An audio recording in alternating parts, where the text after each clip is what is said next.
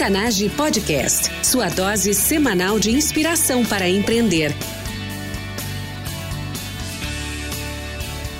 Com você, time Octanage, Vinícius Faquineto e André Piazza.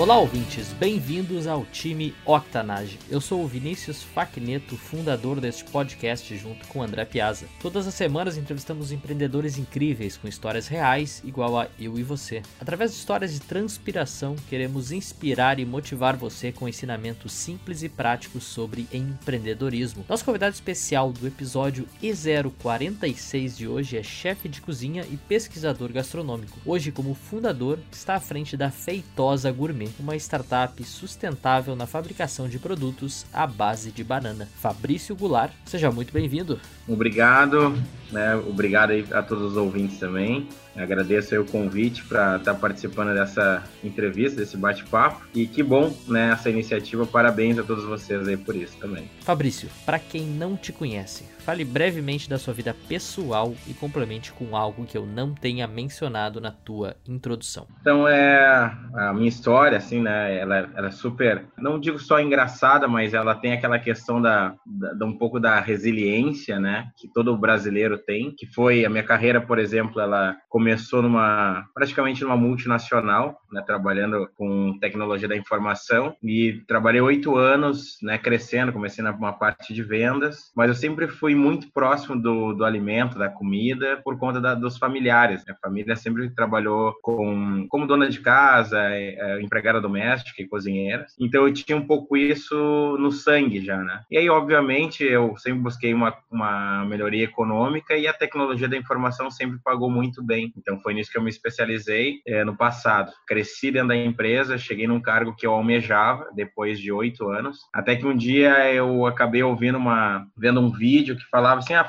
Fabrício, no caso, quase que diretamente para mim, mas aí se dinheiro não existisse, o que você estaria fazendo? Eu prontamente respondi para mim mesmo, assim, ah, cozinhando, né? Óbvio, cozinhando, amo cozinhar e tal. E aí naquele momento eu disse, ah, mas por que não, né? Se eu já realmente eu tenho uma segurança econômica nesse momento, por que não arriscar, né? Eu tava com 28 anos. E aí foi aí que eu decidi, eu disse, bom, então vou criar um plano para eu fazer essa mudança essa, e essa virada de chave. Foi aí que eu pedi demissão, fiz um curso de gastronomia de seis meses, no, no Senac, no caso, que aí acabou me dando aquela vontade de morar fora. Eu disse, como é que eu posso me profissionalizar de uma maneira rápida, né? Então foi aí que eu decidi é, ir morar em Vancouver, no Canadá. Trabalhei lá, comecei, comecei lavando pratos num restaurante indiano. E ali eu comecei a dar muito valor a, aos cargos dentro de um restaurante. Então, trabalhei lavando pratos. Nas minhas folgas, eu ia procurar trabalho. Acabei conseguindo né, um trabalho num restaurante canadense, que foi que me sponsorou depois de três meses, por uma questão de meritocracia. Então, eu trabalhava muito bem, respeitava meus colegas. Isso que me ajudou bastante foi esse background na multinacional, que era questões de hierarquia, respeitar os, os superiores, sempre uh, falar de uma maneira formal, né, não misturar misturar ambiente de trabalho com ambiente pessoal. E ali eu me profissionalizei, cheguei ao cargo de é, chefe de partida, que tem uma responsabilidade em cima de uma equipe. E aí eu voltei para o Brasil em 2014 com a cabeça,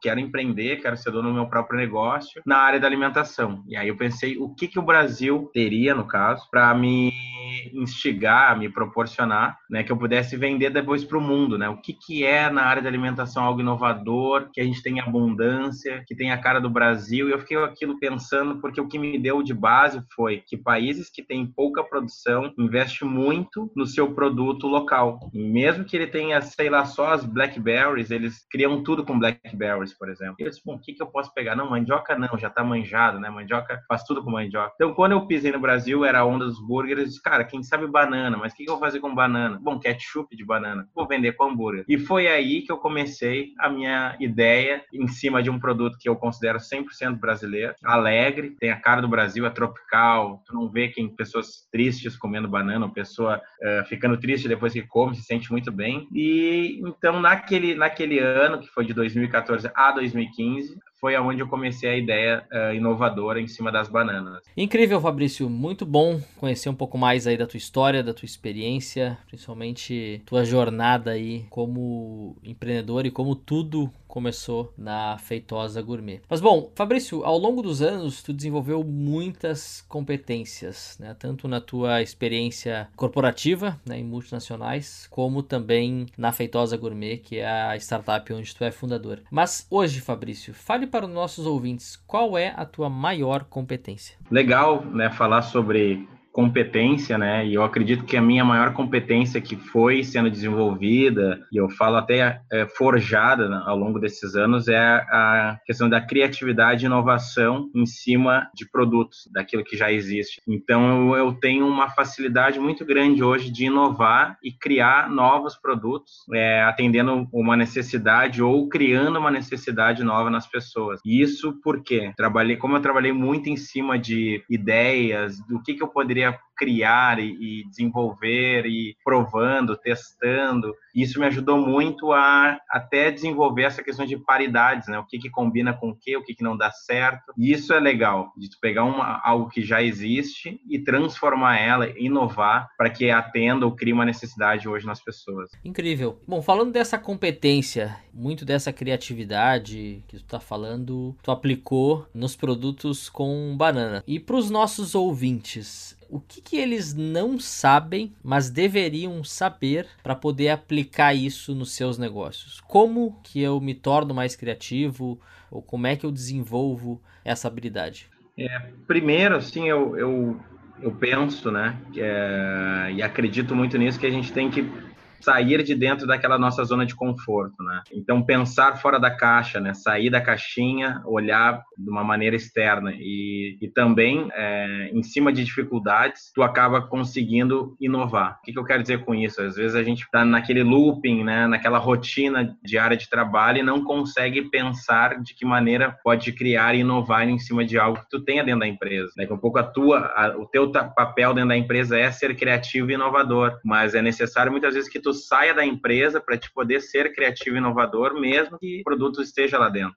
Então, é, esse é um dos, dos papéis fundamentais que eu penso. E também a troca, é conversar com outras pessoas, entender o que, que elas fazem para cri criar e inovar, e mesmo tu criando para outros, tu consegue já ter muitas vezes saída para si próprio, né? Então isso também é, o, é, algo que eu incentivo bastante. Cara, cria alguma coisa para alguém que vai te dar ideias para os teus produtos. Isso é algo que eu acredito muito. Sensacional, Fabrício. Acho incrível isso. É como, de fato, tu pegou um produto que era mil por cento commodity, que é banana, e tu transformou isso, de fato, em um, em um produto inovador. Podemos chamar de inovador. E é isso que a gente tem que passar para o público empreendedor que criatividade, inovação, ela não é somente para produtos tecnológicos. Então todo mundo pensa, não, inovação é o Uber, inovação é o Facebook. Não, podemos ser criativos, inovadores em qualquer área, na área de alimentos, né, na área artística, como a gente conversa aí com músicos, dentro do esporte. Então tudo pode ser transformado. Basta você realmente sair um pouco da caixa, mas acho que a maior dica aí foi também é compartilhar o teu conhecimento. Né? Acho que ninguém é criativo sozinho também. E bom, Fabrício, então falando um pouco agora da feitosa gourmet, conta para os nossos ouvintes qual é o grande problema que vocês resolvem. Ah, excelente pergunta, né? Então, Feitosa Gourmet é uma, é uma startup, a gente está nesse ramping ainda. E quando eu criei a, a Feitosa Gourmet, a, a, minha ideia era só ser inovador e criativo eu, e trabalhar em cima de um produto brasileiro, que é a commodity, no caso da banana. Aí eu comecei a ver o, o seguinte, eu disse, nossa, né? Comecei a estudar sobre banana, vou banana, ela já tem um nome científico que é muito legal, que é musa, né? Tropicalis, eu disse, musa, pois é, como é que a gente tem que tratar a musa? A gente tem que tratar a musa bem, né? É algo quase que intocável intocável, né? E aí eu comecei a pensar, como é que eu posso tratar melhor a questão da musa, da banana, de uma maneira inovadora, criativa e sustentável? Foi aí que eu entendi realmente o significado da palavra sustentabilidade. Comecei a fazer um estudo da banana, vi que a banana é a fruta mais consumida no mundo e a fruta mais desperdiçada também, por conta que ninguém come as cascas. É, e é uma fruta fácil de, de, de, amadurecer e por isso ninguém come banana muito manchada ou madura. Então eu comecei a pegar essas bananas bem maduras. Primeiro problema, bom, vamos resolver essa questão das bananas bem maduras. Comecei a comprar as bananas bem maduras, pensando no mesmo conceito do tomate bem maduro para molhos e comecei a transformar em molhos, ketchup original, ketchup picante, né, um barbecue, né, um ketchup uh, que ele é com, que eu chamo de spice, que é com a nossa pimenta biquinho bem brasileira. E comecei a pensar, bom, beleza, resolvemos esse problema em trabalhar com bananas bem maduras, que já adoça, é menos açúcar, e a gente agora ajuda a diminuir um pouco essa questão do desperdício, de bananas que iriam fora. Aí eu pensei o seguinte, bom, mas é... aí a gente tem as cascas, sobram muitas cascas. E quando eu compro a banana orgânica, eu posso usar as cascas porque eu não tenho agrotóxico nelas. Aí eu pensei, o que, que eu poderia fazer com as cascas e tal? Eu digo, sobra bastante. Vamos fazer então uma caponata, que é aquele antepasto, né, com azeite, com cebola, com um pouco de alho, algum, algumas especiarias. Então eu usei a casca ao invés da berinjela, que é um insumo mais caro, transformei ela num antepasto e criei a bananata, que seria um, um antepasto com casca de banana. Tem abobrinha junto, que acaba dando também uma outra textura e volume, mas eu acabei criando um subproduto de algo que era um resíduo que iria para o lixo ou iria para uma compostagem. Então aquilo me gerou, consegui monetizar também muito bem e me gerou um outro produto, ou seja, eu resolvi um outro problema em cima de um problema que eu já tinha, que é diminuir a, a quantidade de resíduos. Então hoje a Feitosa Gourmet trabalha com foco nisso, de diminuição de resíduos orgânicos que iriam para lixos que não são é, corretos e a gente acaba trabalhando isso é, transformando em alimento que são bem né, nutritivos. Casca, por exemplo, tem o dobro de nutrientes da fruta, né? Então, consegui trabalhar em cima desses dois problemas. Sensacional, Fabrício. Muito, muito bom. Até dado curioso aí, não sabia que banana era a fruta mais consumida. E bom, Falando então sobre a tua jornada como empreendedor, Fabrício, sabemos que né, a nossa vida de empreendedor é uma montanha russa, altos e baixos, e não é aquele mar de rosas que todo mundo imagina. Eu gostaria agora que tu contasse para os nossos ouvintes qual foi o teu pior momento como empreendedor, aquele momento difícil mesmo, e também conta aí para nossa audiência o que que tu fez para superar esse momento. Ah, legal, cara. Eu gosto muito dessa de contar, né? Às vezes a gente não gosta de lembrar, mas a gente gosta de contar quando a gente supera, né? Então, então assim, o meu esse meu pior momento como empreendedor foi quando eu tinha um food truck, que foi 2016 para 2017, eu levei ele para São Paulo. Estava morando em São Paulo, resolvi levar o food truck para lá e já estava em declínio o mercado. Já vendia o ketchup de banana no food truck, mas era algo super artesanal, assim, era, era algo que não tinha o foco de comercializar ele em grande escala. Se vendia de uma maneira bem, bem artesanal mesmo. Uh, nesse período, eu comecei a desacreditar um pouco no negócio. O mercado estava bem difícil. 2016 foi bem complicado. São Paulo é um, é um mercado super é, competitivo. Quando tu é de fora, as coisas são um pouco pouco mais difíceis. E aí eu comecei a entrar um pouco em desespero, de o que, que eu vou fazer da minha vida, e uma cobrança em casa, na, na, na época eu tinha um relacionamento, e eu, eu fiquei um pouco perdido. E aí, nesse período, eu acabei, é, em paralelo, tentando voltar para o mercado de TI, porque eu estava muito preocupado, disse, cara, o que, que eu vou fazer? Não, nossa, preciso ganhar dinheiro, não estou conseguindo honrar com as contas, e estou perdido, né? E aí comecei a fazer os molhos em casa também, fazer alguns eventos, né, na área de gastronomia, mas não eram suficientes. Acabei é, devolvendo, no caso, para Porto Alegre food truck, food truck, deixando ele parado, tentei alugar até, e tentei dar um foco em voltar para o mercado e, em paralelo, trabalhar com eventos. Cheguei a fazer entrevistas no Google, na Amazon, na Oracle, e até que eu fiz uma entrevista numa outra multinacional, que eu tinha passado já para como um cargo de executivo, e aí eu sentei na mesa, eu gosto muito de contar essa história, que eu sentei na mesa com a diretora comercial nível Brasil e América Latina, e chegou um momento da entrevista, contando a minha história, ela parou assim, fechou o notebook, eu disse, Ixi, aí vem, né? Aí ela tirou o crachá, botou o crachá do lado, ela assim, ah, Fabrício, olha só, se conselho fosse bom, a gente vendia, né? Mas, é, assim, eu gostei muito da tua história e eu acho que é, tu tem muita coisa a contribuir. Eu acho que se eu te contratar, eu vou estar tá, é, cortando esse teu caminho empreendedor e essa tua é, versatilidade, porque tu é uma pessoa que morou fora, tem muita experiência na área da alimentação, na área da TI, na área comercial, na área de criatividade e inovação. Então, é muito eclético. E eu acho que o mercado, de uma certa forma, precisa de empreendedores assim. Naquele momento eu disse, bah, eu perdi a entrevista, não vai me contratar. E aí já fiquei bravo, né? Internamente eu tava muito bravo, né? E eu disse, ah, cara, não, e agora o que eu vou fazer? Já tava pensando em casa, não, mas eu, eu quero esse trabalho, né? Eu,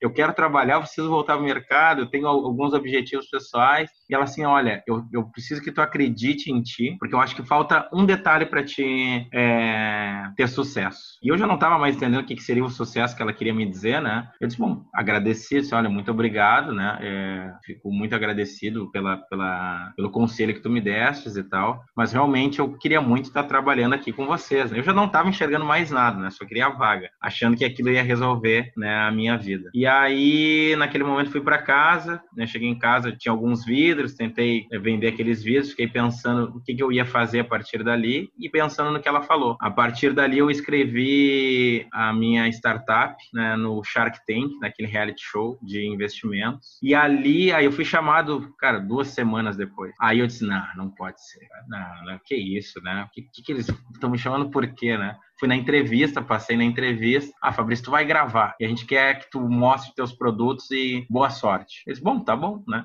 Fui lá sozinho, todo mundo eu via que tinha um parceiro de negócio, né? Os caras com camiseta, aquela coisa toda. Eu fui com minha doma de chefe, montei uma degustação e enchi o palco de banana, assim, né? E ali, naquele dia, foi a virada de chave, assim. Foi, eu, eu não estava acreditando muito, né? Mas acreditava muito no, no produto, não na questão de que fosse investir em mim, né? E aí, tudo que me perguntava do produto, eu respondia, até que eu comecei a receber vários nãos. Não, não, não, tô fora, né? É, teu produto é legal, mas o shelf life é curto, não sei o quê. Até que Carlos Wieser, né, chegou e disse para mim o seguinte: Ah, Fabrício, o teu produto eu não enxergo como uma necessidade de mercado. Ketchup de banana, não vejo o mercado querendo isso e tal. Aí eu disse: Pô, eu vim até aqui, né? Não vou deixar esse cara aí, né? Pensei dizer isso, que o meu produto não é uma necessidade que o mercado quer, né? Aí eu, naquele momento, eu peguei assim, pensei e respondi prontamente. Eu disse, olha, nenhum produto até então, né, inovador, era uma necessidade que o mercado estava precisando. Ele se criou uma necessidade. Então, Vamos colocar exemplos, o celular. As pessoas já estavam satisfeitas com um telefone onde elas conversavam, mas aí veio alguém e criou um celular, mensagens de SMS, mensagens instantâneas, internet móvel, é, o próprio ketchup de tomate. Ninguém pediu ketchup de tomate, foram lá e mostraram, ó, oh, isso aqui é muito bom. E aí nisso o Shiba foi lá e disse, ah, então vamos consignar esse seu produto no, na, no mundo verde e tal. E ali eu reverti a negociação, consegui uma negociação de colocar como permuta, né, dentro do, do mundo verde. Depois depois a coisa não andou, mas todo mundo acabou me assistindo. Acabei saindo no site da, da Endeavor até, como, como retomar uma negociação. E a partir dali eu disse, bah, meu produto tem é, fit para o mercado, eu vou ter que investir nisso. E aí peguei todas as economias que eu tinha, investi, e a partir dali eu fui indo atrás, ganhando o prêmio do Hello Tomorrow, que era um prêmio do Carrefour, ficando entre 125 empresas, fiquei entre a as quatro primeiras como um produto inovador e, e ganhei prêmio de saudabilidade também da Prazeres da Mesa. E, cara, foi a virada de chave. Tava um pouco desacreditado, assim, né? E, na verdade, foi bem resiliente. E, às vezes, a gente tem essas baixas, né? Porque o mercado é, capitalista te acaba te pressionando, né? Mas é o que eu digo, assim, quando tu tem uma ideia, melhor do que a gente que teve a ideia em acreditar e manter ela, né? Às vezes a gente fica um pouco desacreditado e tal, mas mas a melhor coisa é ter isso como, cara, é o que eu quero fazer, eu amo isso, então eu vou manter. Pedir ajuda às vezes para alguém que possa te dar uma ideia de gestão ou que não é a tua expertise, a minha expertise é criatividade, né? E trabalhar em cima do alimento. Então eu fui atrás de colegas, amigos, cara, gestão, como é que é a melhor coisa? Marketing digital, um site, cara, e botei produto no mercado, assim, consegui sozinho, né? É, hoje eu tenho uma sócia, mas o, em menos de um um ano consegui ganhar mais de 60 clientes e, e ter mais de uh, mil pessoas consumindo, né? Então, assim, foi, foi muito maluco, eu falo. Foi muito legal também essa experiência. Sensacional, Fabrício. Incrível. Incrível. É, muito obrigado aí por ter compartilhado é, um pouco dessa história aí, que até nem tava na, na preparação. E legal uma palavra que tu colocou que é resiliência. Tem é um, tu vê que, que muito do sucesso tá nesse, às vezes é um passo, né, que tá faltando. Cara, e toda vez que eu conto ela tem que me segurar, né? Porque foi um período bem trash, assim, né? Sim. E, mas é necessário, a gente tem que olhar para trás às vezes para poder dar valor porque a gente está fazendo, né? É. Então, às vezes, é, é, legal tu pegar e dizer, porra, que trajetória, né, cara? Porra, eu fiz isso, fiz aquilo, quase desistir, e aí tu olha aquilo e diz, não, não, então se eu, agora se o momento do mercado tá assim, eu não desisti aquela vez, o que, que eu vou desistir agora, né? Exato, exato. Hum, muito nisso, assim, né? É, eu tive alguns momentos assim, cara, e é, e é, é um momento foda, cara. Porque tu tá ali no, sabe, no teu limite psicológico, financeiro, e é difícil realmente, né? Mas muito, muito bacana, muito bacana. Ah, legal. Maravilha. Então vamos lá, começando o nosso jogo rápido. Fabrício, o que lhe inspirou a empreender? O que me inspirou a empreender foi acreditar na questão de que eu poderia transformar o Brasil num país melhor. Então, olhar as necessidades do país e ver que a partir da, de algumas iniciativas minhas eu poderia melhorar isso. Acreditei nessa, nisso fortemente. Qual a dica mais valiosa que você já recebeu? Boa, cara. Olha, eu recebi algumas, mas a mais valiosa que eu recebi foi acreditar em mim mesmo, né? Então, assim, Fabrício, acredita em ti, porque só a gente pode fazer e mudar as coisas. Então, essa foi uma dica muito valiosa, de, de como eu era bom em algumas coisas e talvez eu não acreditava, e a dica foi, Fabrício, acredita em ti, tu tem esse potencial, tu tem essa influência. E isso, cara, foi da água pro vinho, assim, mudou muito. Eu, no momento que eu acreditei, as coisas só melhoraram. Muito bom, é o que dizem, né? Se tu não acreditar em ti, quem vai acreditar? A mãe, a, só a mãe não vale, né? É, a mãe não vale. é verdade. Fabrício, qual o teu hábito pessoal e diário que mais contribui para o teu sucesso? A partir de uns, de uns tempos para cá, é, criei algumas rotinas de, parece loucura, mas de conversar comigo mesmo, né? Então, isso eu tenho como um hábito, né, de me, me questionar, ah, tô bem, tô fazendo a coisa certa, sabe? De, de ter aquelas paradas de conversar comigo mesmo. Não é loucura, eu acho que isso é um baita de um exercício para ver aonde que a gente tá errando e onde é que a gente pode estar tá sempre consertando e melhorando. Então, é um hábito que eu até aconselho as pessoas a fazerem, de dar aquela paradinha, falar consigo mesmo, poxa, essa ação que eu fiz foi legal, ah, isso que, que, eu, que eu tô fazendo tá sendo legal, eu tô confortável, não, não tô, bom, então por que, que eu continuo fazendo? Porque às vezes a gente pede a opinião de alguém, mas essa pessoa tá de fora, ela não tá dentro da gente, não tá todos os dias ou todas as horas. E eu acho que o falar consigo mesmo é um baita de um exercício, não é loucura. Fabrício, o que você, como empreendedor, não pode viver sem? Como empreendedor, essa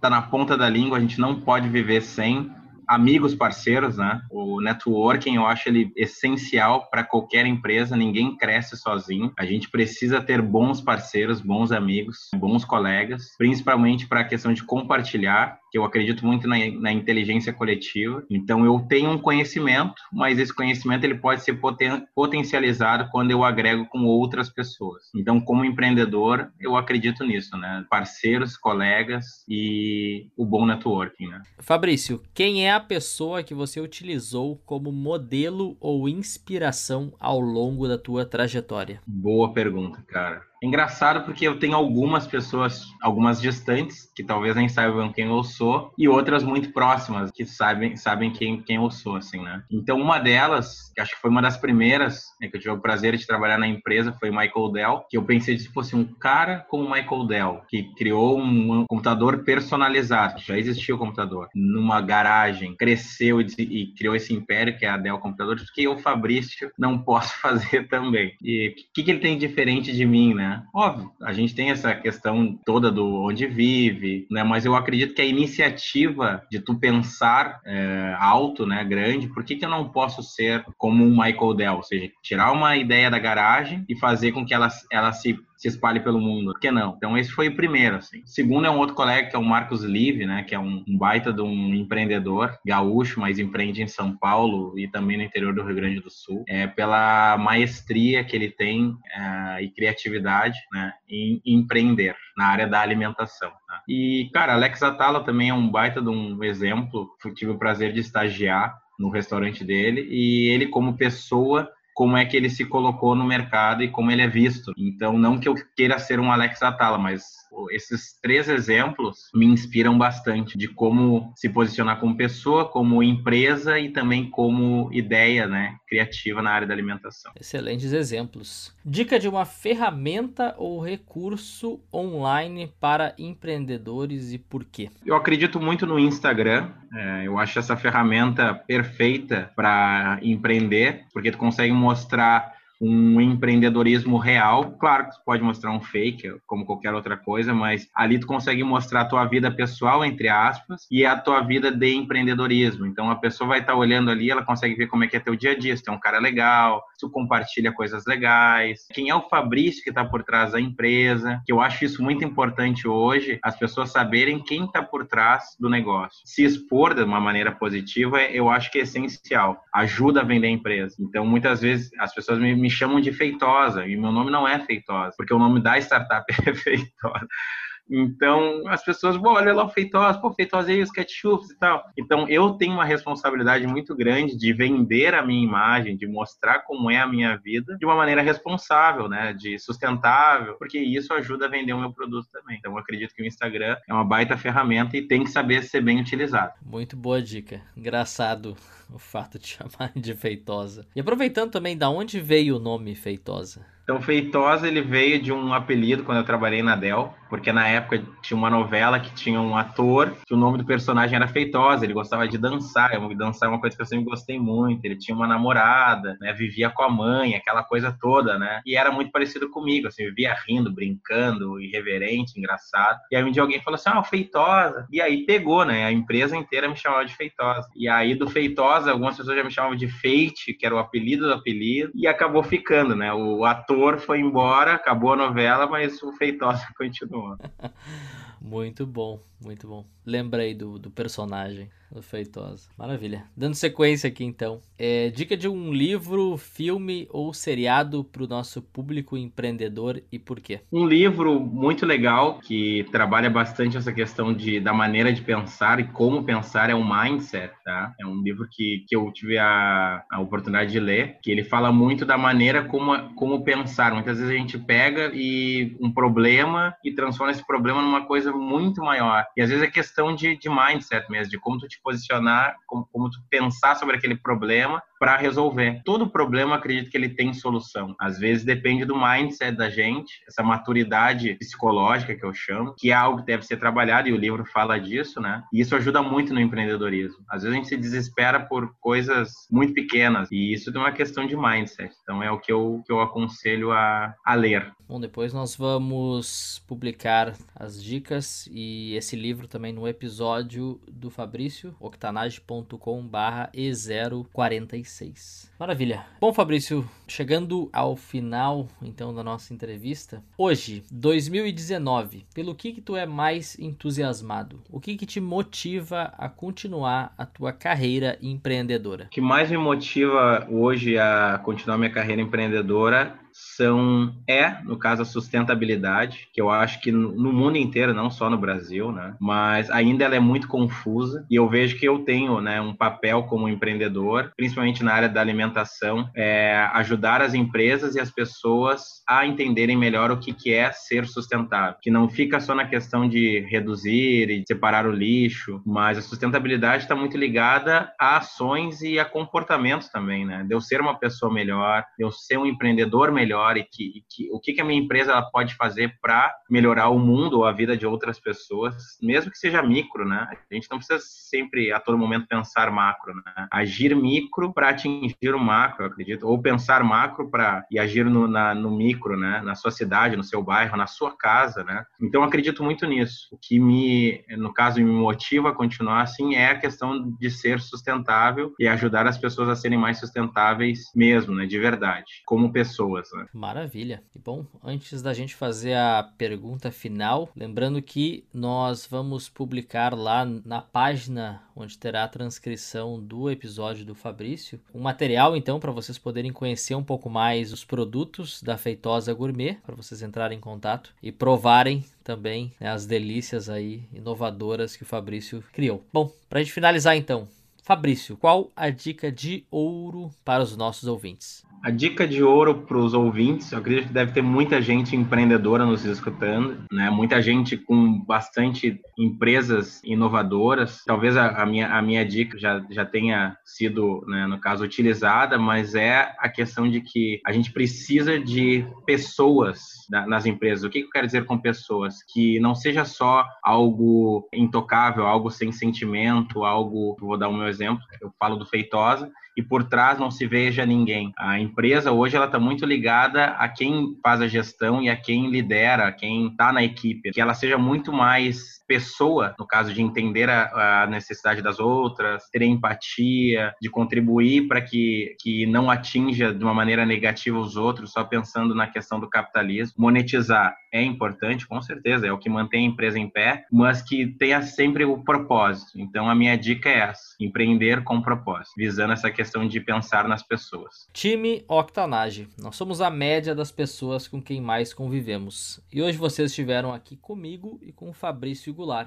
Para conectar com o Fabrício, acessem octanage.com barra E046. E lá vocês encontrarão tudo que nós mencionamos nessa entrevista. Links, ferramentas, dicas e tudo mais. E não esqueçam de nos seguir nas redes sociais. São novos episódios todas as semanas com histórias incríveis para quem quer empreender ou aprimorar ainda mais o seu negócio. Fabrício, muito obrigado por estar aqui conosco e por ter compartilhado a tua história com os nossos ouvintes. Em nome de toda a nossa comunidade, nós te saudamos e agradecemos. Muito obrigado, pessoal. Boa sorte, sucesso para todos aí. Que a gente venha compartilhar cada vez mais bons negócios, boas ideias, que sejamos mais sustentáveis como pessoas e que a gente consiga construir aí, seja o nosso mundo na cidade, ou nosso mundo Brasil, ou nosso mundo terra, né? Como algo muito melhor para todos. Com certeza. Fabrício Goulart, mais uma vez, muito obrigado. E time Octanage, até a próxima.